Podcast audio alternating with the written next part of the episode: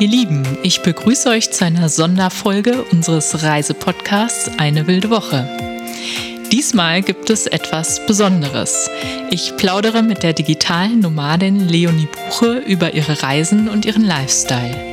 Leonie kommt aus Berlin, war in Italien an der Amalfiküste unsere Mitbewohnerin und hat wahnsinnig viele wunderschöne Orte auf dieser Welt besucht. Wie hat Leonie es geschafft, ihren Traum vom Leben auf Reisen zu erfüllen? Im Podcast nimmt sie euch mit in ihren aufregenden Reisealltag und an ihre absoluten Sehnsuchtsorte. Sie erzählt von besonders schönen Momenten, die sie unterwegs erlebt hat, aber auch von den schwierigen. Außerdem hat Leonie einen Ratschlag für alle unter euch, die sich ein Leben auf Reisen wünschen. Auf geht's!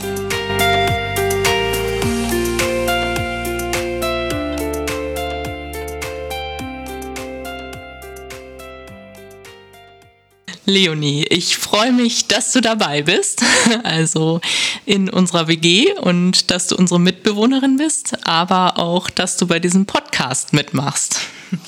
Ja, vielen Dank. Ich freue mich auch, dass ich heute dabei bin und äh, ein bisschen bei eurem Podcast mitwirken kann. Und ja, ich freue mich auf deine Fragen. Und ich würde sagen, wir machen uns dann auch sofort auf die Reise und fackeln nicht lange und packen deinen Rucksack. Du bist ja mit ganz, ganz wenig Gepäck hier angekommen in Italien. Als ich dich vom Flughafen abgeholt hat, hattest du nur einen Rucksack und wow, habe ich gedacht, bewundernswert, wie sie all ihre Sachen, die wichtig sind, mitbekommt. Was ist denn in diesem Rucksack immer drin? Also auf was kannst du auf einer Reise auf keinen Fall verzichten? Also normalerweise, wenn ich ins Warme fahre, dann habe ich auf jeden Fall immer alles, was zum Baden zugehört, dabei. Also Schwimmbrille, Badeanzug und meistens auch noch ein Handtuch. Da es jetzt hier ein bisschen kühler ist, konnte ich darauf schon mal verzichten. Deswegen hatte ich diesmal auch wirklich ein besonders kleines Gepäckstück dabei. Normalerweise schaffe ich das nicht ganz so reduziert zu reisen, aber ja, ansonsten habe ich auch immer eine Yogamatte dabei, weil das so zu meiner Routine gehört.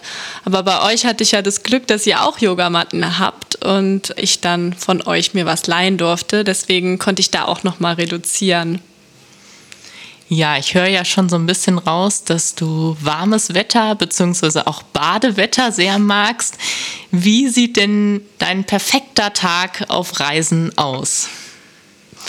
Ja, der startet auf jeden Fall mit einer schönen Morgenroutine von Yoga und Meditation, am liebsten am Strand und anschließend ins Wasser springen und eine Runde schwimmen. Und dann fange ich meistens an zu arbeiten. Das gehört für mich irgendwie auch zu so einem schönen, entspannten Tag dazu, dass ich so meine Reisedeals schreibe. Und am Nachmittag stelle ich mir dann einfach vor, nochmal ins Wasser zu springen und vielleicht nochmal, wenn es gerade kein Wasser gibt, generell nochmal rauszugehen in die Natur, ein bisschen zu spazieren und vielleicht abends noch irgendwie was Soziales mit Kochen oder einen Wein trinken oder sowas in die Richtung zu machen. Ja, das klingt sehr gut. Reisen wir doch einmal zurück in die Vergangenheit, also wirklich ganz weit zurück. Was ist denn die allererste Reise, an die du dich so erinnern kannst in deinem Leben? Also als Kind sind meine Eltern mit uns häufiger nach Marokko, Tunesien und Ägypten gefahren. Und das sind so meine ersten Reiseerinnerungen, die sich alle so ein bisschen miteinander vermischen, wenn ich in meinen Erinnerungen suche. Weil das waren meistens so Pauschalreise, Hotels, große Anlagen am Meer. Und die waren auch alle so ein bisschen ähnlich, würde ich sagen. Und dann mit 19 bin ich dann nach dem Abitur alleine nach Australien gereist und bin dann dort fast ein Jahr geblieben. Und das gehört für mich irgendwie auch so als Auftakt ins Reiseleben mit dazu. Also die Reise nach Australien hatte ich dann schon so angefixt und so die Weichen gestellt für spätere Sachen. Ja, kann man so sagen, genau. Wie kam das denn dann mit dem Nomadenleben? Wie ging's los? Ja, also Corona sei Dank, muss ich tatsächlich sagen.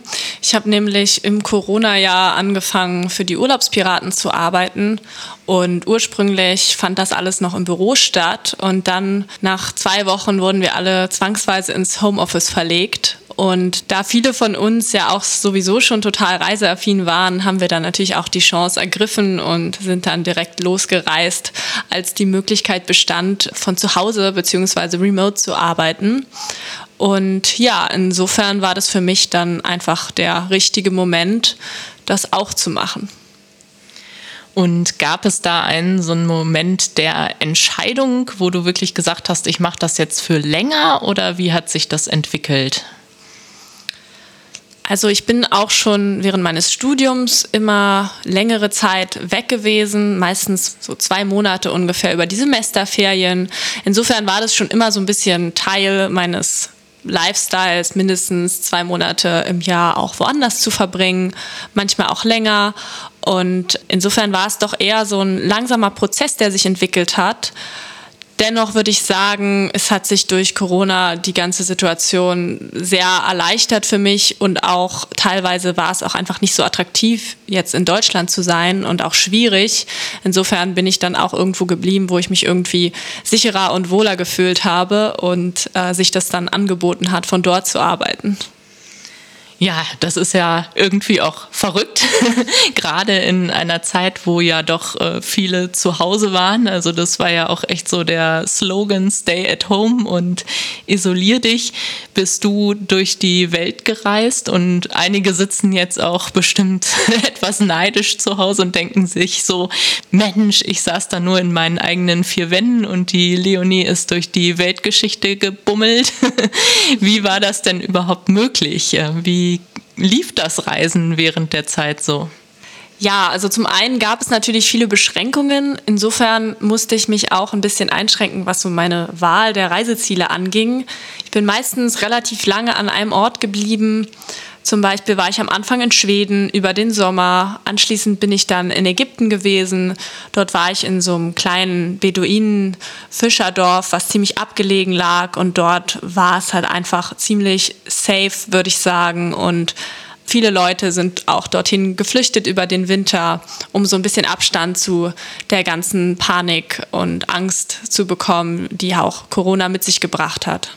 Du bist äh, digitale Nomadin, also arbeitest auf Reisen äh, von unterwegs, remote. Wie läuft das denn mit deiner Arbeit so? Also wie sieht dein Arbeitsalltag aus und wie gut klappt das denn wirklich so aus der Ferne? Ja, also was ich bei den Urlaubspiraten mache, ist vor allem, ich recherchiere nach guten Reisedeals und schreibe dann Artikel darüber. Und das ist natürlich möglich von überall. Eine Sache ist dabei aber essentiell und das ist das Internet. Und das kann natürlich äh, zu Problemen führen. Das habt ihr ja auf eurer Reise auch schon mitbekommen. Mhm. Wenn dann mal das Internet nicht so gut funktioniert an einem Ort und man da auch länger ist, dann muss man sich da auch mal länger mit irgendwie dem Gastgeber auseinandersetzen und ähm, ja, gegebenenfalls sogar den Ort wechseln. Und wie war das so bisher bei dir? Ist das passiert? ja, also es gab tatsächlich ein, zwei totale Desastersituationen. Letztes Jahr in Mexiko hatte ich die Situation, dass mein Laptop kaputt gegangen ist. Und zwar hatte der einen Wasserschaden und ich hatte geplant, dort sechs Monate zu bleiben. Insofern war das für mich natürlich erstmal die totale Krise. Ich irgendwo in Mexiko, mein Arbeitslaptop kaputt, mein einziges Gerät, was ich dabei hatte. Ich kann auch jedem empfehlen, noch ein zweites Gerät mitzunehmen, auch wenn das natürlich mit dem leichten Gepäck dann nicht mehr ganz so einfach ist. Aber solche Situationen, die kommen natürlich vor. Ja, ich hatte schon echt ein paar ja, nervöse Tage, als mein Netzteil vom Laptop einmal kaputt gegangen ist. Ich vermute wegen Hitze. Und das war echt schon so, dass ich da dann auch gucken musste, wo kriege ich jetzt überhaupt Ersatz her. Und das auch nicht immer so einfach ist, je nachdem, wo man ist. Also es hat dann auch ein bisschen gedauert, bis ich wieder arbeiten konnte. Der Vorteil war dann natürlich, dass das bei mir ein bisschen freier läuft mit der Arbeit im Moment und dass ich dann halt Zwangsurlaub Urlaub hat. ja, das ist auch mal schön. genau, und da sind wir auch dann schon wieder bei den schönen Erlebnissen.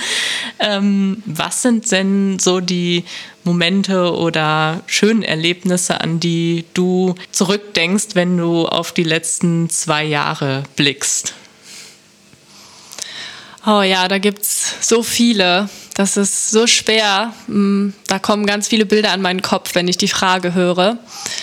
Was jetzt so am nächsten zurückliegt, ist ein Erlebnis, was ich in Gambia gemacht habe. Und zwar habe ich dort über Couchsurfing einen Gastgeber gefunden, der in so einem ganz abgelegenen Dorf gewohnt hat mit seiner Familie. Und der hat mich und meine Freundin bei seiner Familie aufgenommen. Wir haben dort zusammen gekocht. Ich habe dort übernachtet. Wir sind zu einer Schule mit gambischen Kindern gefahren.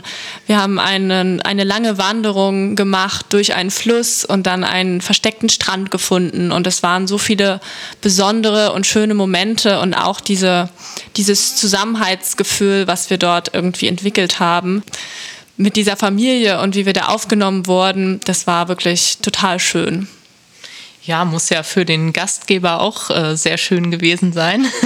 weißt du, äh, ob der das äh, schon lange gemacht hat mit dem Couchsurfing oder äh, was so sein Beweggrund vielleicht auch war, das zu machen?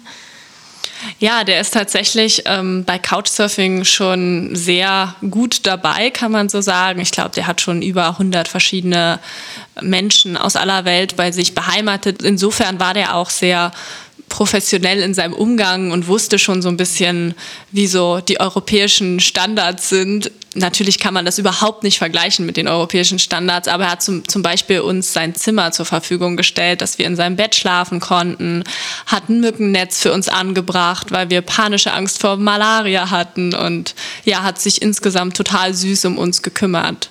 Zum Beispiel gab es auch immer Löffel zum Essen, obwohl die dort eigentlich mit Händen essen.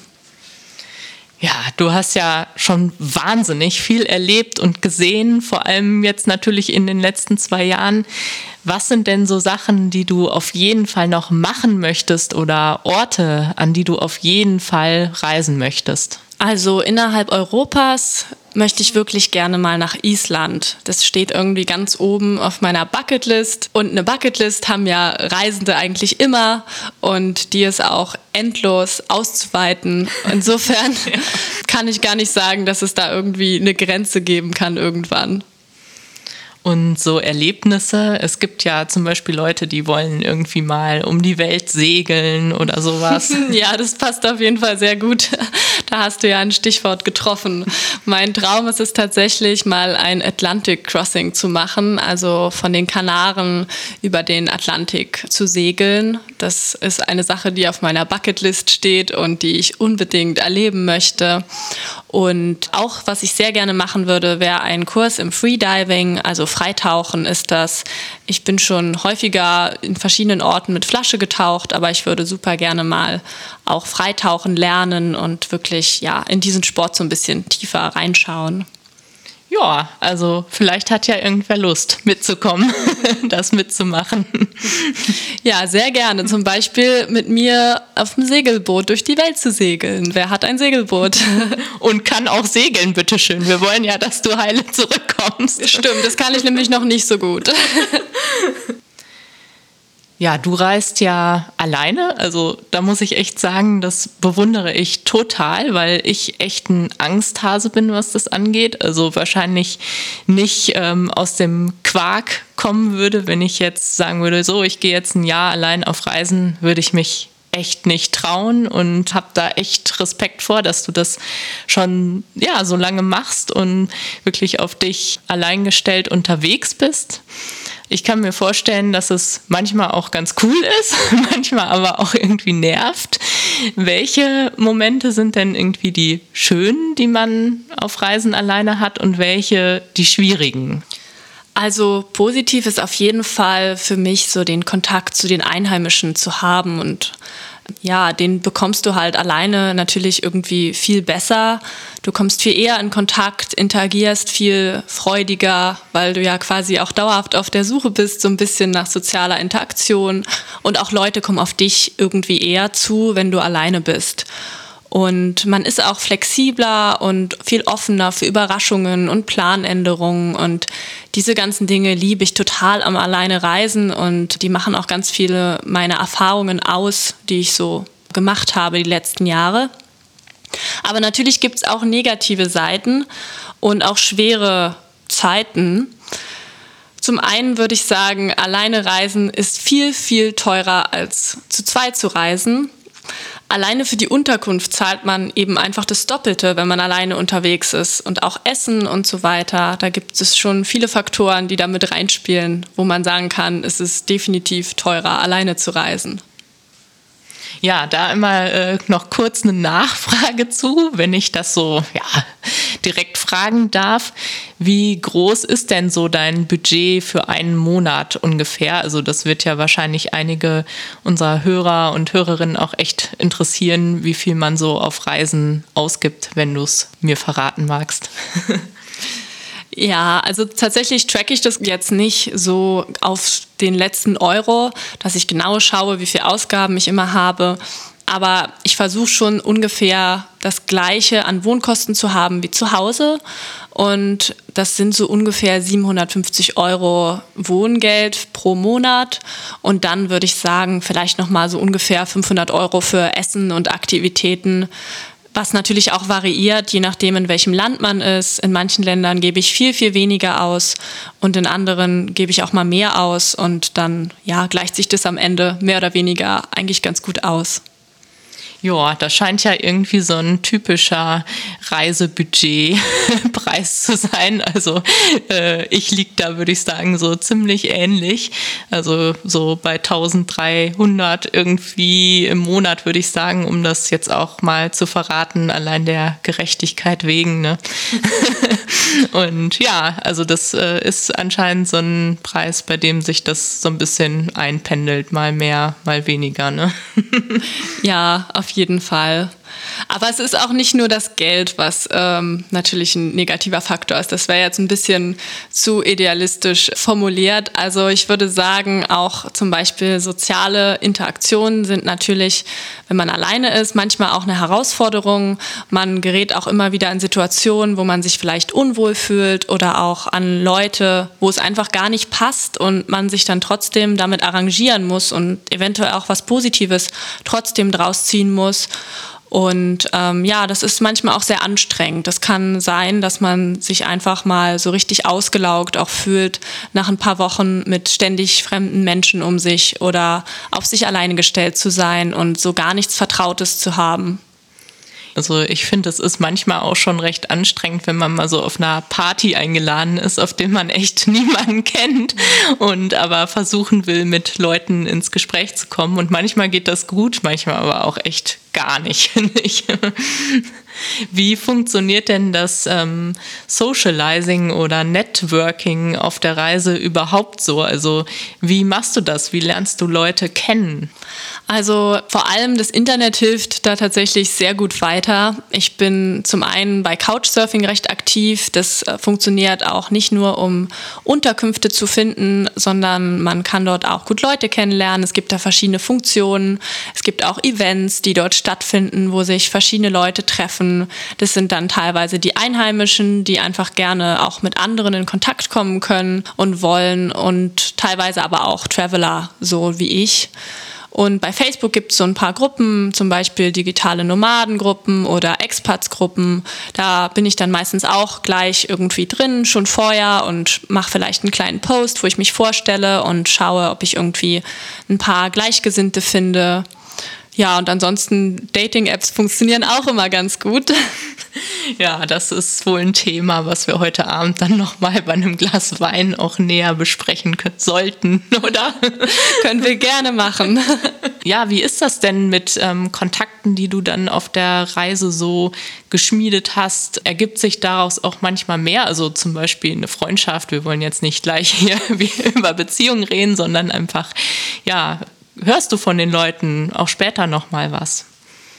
Ja, auf jeden Fall. Mittlerweile habe ich wirklich viele tolle Freunde kennengelernt auf meinen Reisen, die auch auf der Welt verteilt leben und die auch teilweise langjährige Freundschaften mittlerweile sind. Zum Beispiel meinen besten Freund, den habe ich vor ich glaube, sieben Jahren auf Bali kennengelernt. Und wir sind beste Freunde mittlerweile. Das hat einige Jahre gedauert, bis wir so eng waren, wie wir jetzt sind. Aber ja, diese Freundschaft ist zum Beispiel wirklich einfach durchs Reisen passiert. Wir sind uns am Food Market in Bali über den Weg gelaufen. Und habt euch dann immer mal wieder gesehen? Ja, genau. Am Anfang, er lebt halt in München. Am Anfang war ich einfach zufällig öfter mal in München und ähm, hatte auch zu der Zeit noch ein, zwei andere Freunde, die dort gelebt haben. Und dann ist er auch mal nach Berlin gekommen und dann haben wir auch angefangen, zusammen Reisen zu organisieren. Letztes Jahr waren wir drei Wochen in Mexiko und ja, seitdem sind wir im sehr engen Austausch. Ja, du hast gesagt, dass Socializing natürlich auf der Reise so ein Thema ist und ähm, ja, auch wie funktioniert das Internet. Mit welchen Schwierigkeiten wirst du denn sonst auf deinen Reisen immer mal wieder konfrontiert? Also zum einen ist sehr viel Orga-Arbeit immer zu tun daran denkt man vielleicht so im ersten Moment gar nicht, wie viel Zeit man eigentlich in Organisation stecken muss, wenn man die ganze Zeit unterwegs ist. Also es fängt an bei der Recherche nach der richtigen Unterkunft, man schreibt mit dem Host, man fragt ihn, wie das Internet ist, dann muss man Flüge suchen, Busse, Zugverbindungen, Essen, alles Mögliche organisieren. Das ist schon sehr viel Zeit und auch manchmal echt anstrengend. Da bin ich dann auch mal ganz froh, wenn ich zum Beispiel mal nicht alleine reise und sich jemand anderes ein bisschen kümmert und ich nicht immer alles alleine machen muss oder wenn ich einfach mal eine Weile an einem Ort bin, ist es dann auch wirklich sehr entspannend.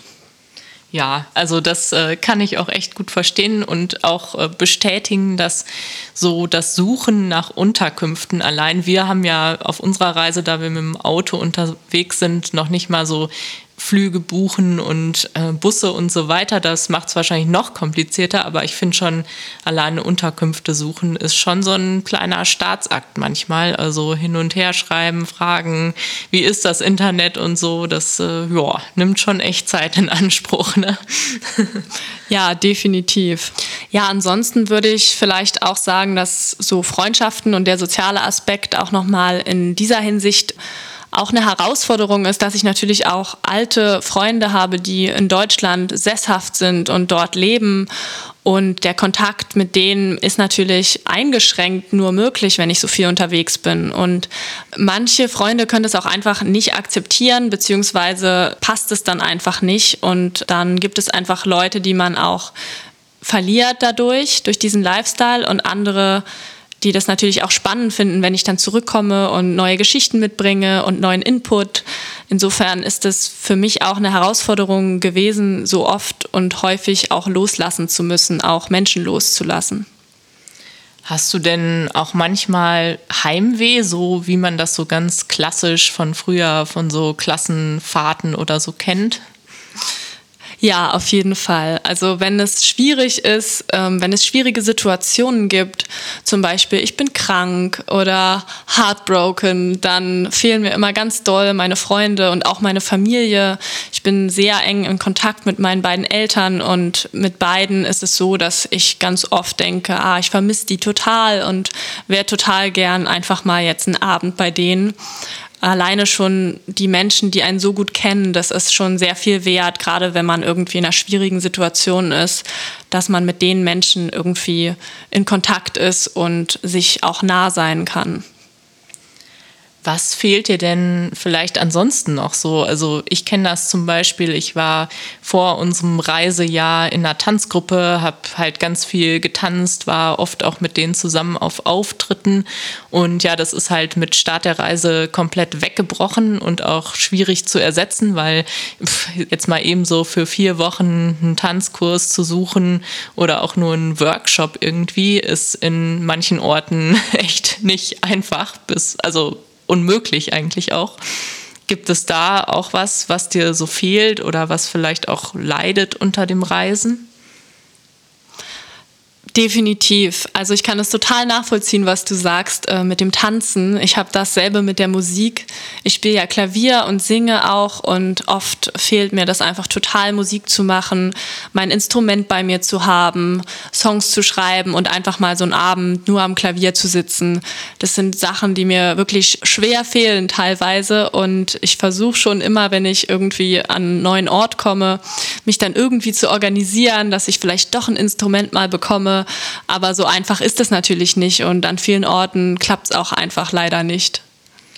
Aber ich habe gehört, zuletzt jetzt auf Sizilien hattest du auch einen Auftritt. ja, das stimmt. Ich versuche dann auch oft irgendwie noch ein Konzert oder sowas zu organisieren. In Sizilien hatte ich total viel Glück. Da bin ich an einem meiner ersten Tage einfach durch die Altstadt von Ortigia gelaufen und bin dann auf ein Glas Wein in so ein veganes Restaurant gegangen und da stand ein großer Flügel und irgendwie wurde mir am selben Abend noch von der Eigentümerin angeboten, dass ich da ein Konzert spielen darf und das war natürlich total schön und auch ein ganz, ganz besonderer Moment für mich. Also da wäre ich schon auch gern dabei gewesen. Wir haben ja hier einen Nachbarn mit Klavier, der klimpert immer abends so ein bisschen rum und übt. Vielleicht sollten wir da mal rübergehen mit dir. Wenn ich da nur nicht so schüchtern wäre. Vielleicht noch ein paar Gläser Wein. genau. Gibt es denn auch was, was du so im Rückblick sagen würdest, was das Reisen dir beigebracht hat und was du wirklich mitgenommen hast, jetzt auch, ja, vielleicht aus der letzten Zeit? Auf jeden Fall habe ich mehr Offenheit für Neues, für anderes. Ich bin flexibler und auch anpassungsfähiger geworden. Ich merke das auch häufiger, wenn ich dann mit Menschen zusammen bin, die vielleicht noch nicht so viel gereist sind, dass sie sich so über kleinere Sachen ähm, ein bisschen ärgern, wo ich nur die Schultern zucke und es mich einfach kaum mehr berührt, weil ich einfach in schon sehr viele extremere Situationen gekommen bin, wo die Umstände alles andere als einfach waren. Und natürlich habe ich jetzt auch eine andere Perspektive so ein bisschen auf dieses privilegierte Leben, was wir in Deutschland oder auch generell in Europa haben. Also wenn ich so in Afrika oder in Südostasien unterwegs war, habe ich auch gemerkt, dass sich da meine Perspektive einfach ein bisschen verändert hat und ich das auch mehr schätze, was wir alles hier haben und in welchem Luxus wir sozusagen leben dürfen. Wie ist das bei deinen Freunden oder bei deiner Familie? Merken die das, dass du dich durch das Reisen auch veränderst? Sagen die da manchmal was zu? Ja, ich glaube, dass viele sagen, dass ich sehr gelassen bin mit allen Dingen, was eigentlich für mich erstmal ganz komisch klingt, weil ich mich für einen sehr sensiblen Menschen halte und glaube, dass ich ja alles sehr stark fühle und ähm, sehr stark reagiere auf mein Umfeld. Aber wahrscheinlich bin ich einfach im Vergleich zu früher so viel gelassener geworden, dass äh, das schon Leuten auch auffällt. Ja, vielleicht liegt es ja auch daran, dass du so viel Yoga machst und meditierst. das kann natürlich auch sein. vielleicht an beiden. Es gibt ja einfach super viele Leute, lese ich auf jeden Fall immer in diversen Facebook-Gruppen, die auch gerne als digitaler Nomade oder digitale Nomadin unterwegs sein wollen und da jetzt nicht so reingeraten sind wie ich zum Beispiel, sondern das auch wirklich so ein bisschen ja, planen und sich wirklich gezielt diesen Traum erfüllen wollen. Welchen Ratschlag würdest du denn Menschen geben, die so etwas vorhaben und auch so lange unterwegs sein wollen wie du?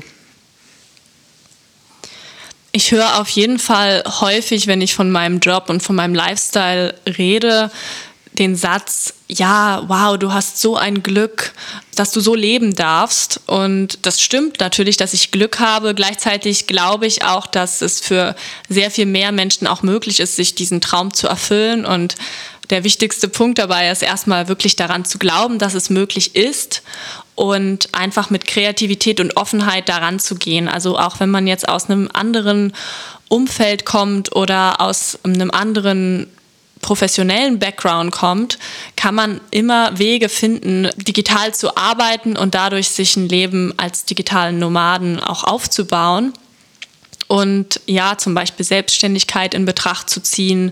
Es gibt so viele äh, verschiedene Jobmöglichkeiten heutzutage, die man so im Internet ausüben kann und Ja, oder man kommt halt einfach zu den Urlaubspiraten. Ein bisschen Werbung. Gibt es denn auch sowas, wo du sagen würdest, das hättest du ganz anders erwartet oder was dich vielleicht ja entweder enttäuscht oder überrascht hat? Ich glaube, manchmal habe ich mir vorgestellt, dass es noch einfacher ist, so mit anderen digitalen Nomaden in Kontakt zu kommen und vielleicht auch in so Co-Living Spaces zu leben. Diese Freude hatte ich jetzt mit euch äh, vorher, aber tatsächlich noch nicht so oft ähm, weil ich das Gefühl habe, dass es gar nicht so einfach ist, da in so eine Community reinzukommen, wie es jetzt erstmal scheint. Vielleicht hängt es auch davon ab, wo man halt hinreist. Aber ja, das war für mich eine Überraschung. Und dann auf jeden Fall auch, dass man ja trotzdem, wenn man digitaler Nomade ist, arbeiten muss. Das heißt, man ist nicht im Urlaub dauerhaft. Ich glaube, viele haben so das Bild, dass man die ganze Zeit am Urlauben ist, am Strand liegt und irgendwie Smoothies schlürft den ganzen Tag und äh, essen geht und abends irgendwie feiern geht mit anderen Expats. Aber im Endeffekt arbeitet man ja genauso viel wie zu Hause und hat dazu noch die ganzen Punkte, die wir schon angesprochen haben, Organisation und so weiter, ähm, dass man halt auch manchmal einfach gar nichts anderes macht als zu Hause und abends auch nur auf der Couch sitzt, einen Film guckt oder vielleicht irgendwie mal mit jemandem von zu Hause telefoniert ja, es ist jetzt nicht jeden Abend Cocktail schlürfen und Strandparty so, ne?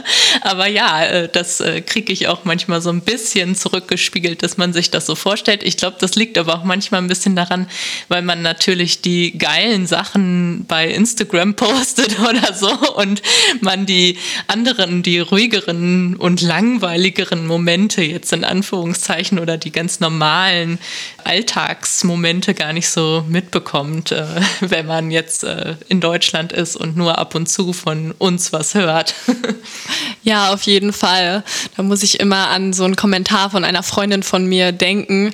Die macht auch so Online-Coaching bei Instagram und als ich ihr mal geschrieben habe, dass ich, ja, dass es so aussieht, als würde es ihr echt gut gehen momentan und sie voll die gute Zeit haben, meinte sie so, wie kommst du denn darauf? Nur weil du das bei Instagram siehst, hat es absolut nichts mit der Realität zu tun.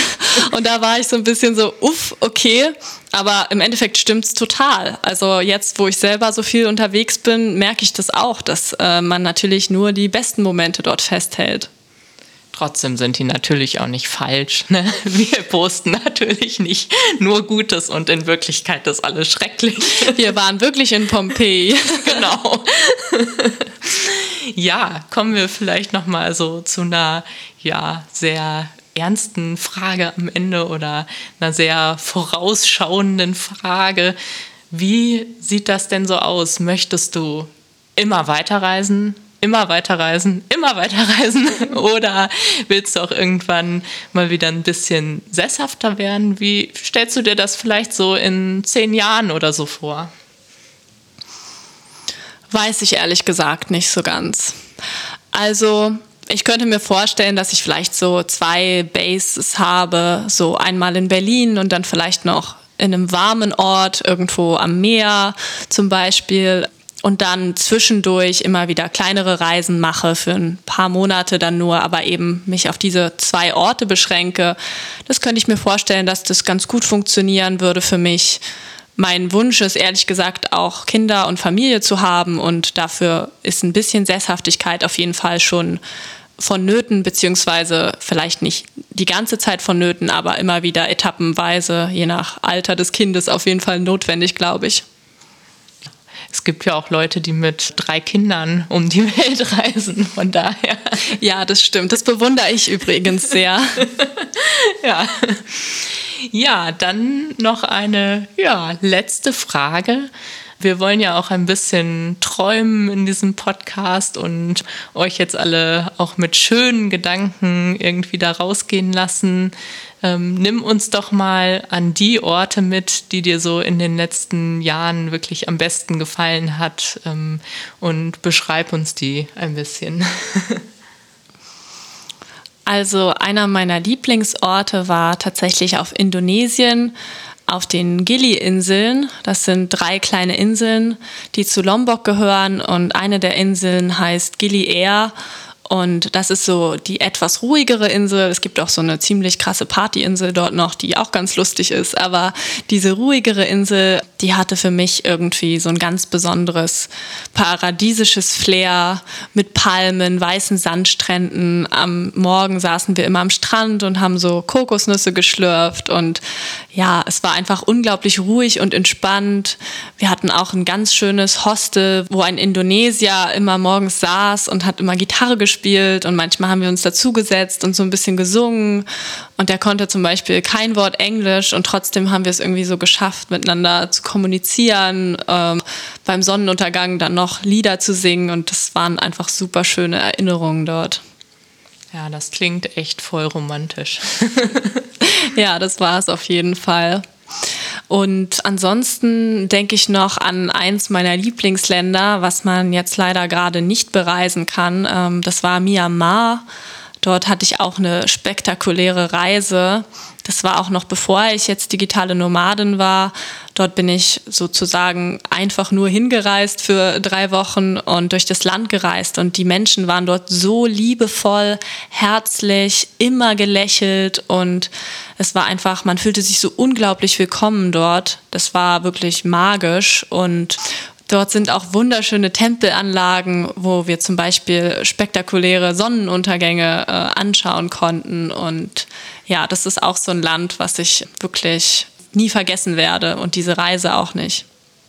Und wo du vielleicht auch noch mal zurückreisen möchtest oder lieber nicht, weil es sonst äh, vielleicht nicht ganz so schön ist wie beim ersten Mal? Ja, da sprichst du auf jeden Fall nochmal ein gutes Thema an. Äh, es gibt nämlich noch einen Ort, den ich überlegt habe jetzt zu nennen und dann doch nicht gemacht habe. Ähm, und zwar war das in Ägypten so dieses Beduinendorf, wo ich dort gewohnt habe dieser Ort war für mich so magisch und wunderschön für die gesamte Zeit, die ich dort das erste Mal war. Das waren fast sechs Wochen. Und als ich dann wiedergekommen bin, ein Jahr später, war ich irgendwie nicht wirklich glücklich dort. Und ich kann mir auch nicht genau erklären, warum, aber ich denke, hauptsächlich lag es daran, dass ich wirklich sehr, sehr hohe Erwartungen hatte und meinte, ich komme dahin und bin wieder ein neuer Mensch voller äh, Glücksgefühle. Und das war ich beim ersten Mal, aber beim zweiten Mal war ich natürlich auch ein anderer Mensch ein Jahr später und hatte vielleicht auch andere Bedürfnisse. Ja, das kenne ich auf jeden Fall auch gut, dass manchmal Orte beim zweiten Mal doch im irgendwie anderen Licht erscheinen oder weil man älter geworden ist und andere Erfahrungen gemacht hat.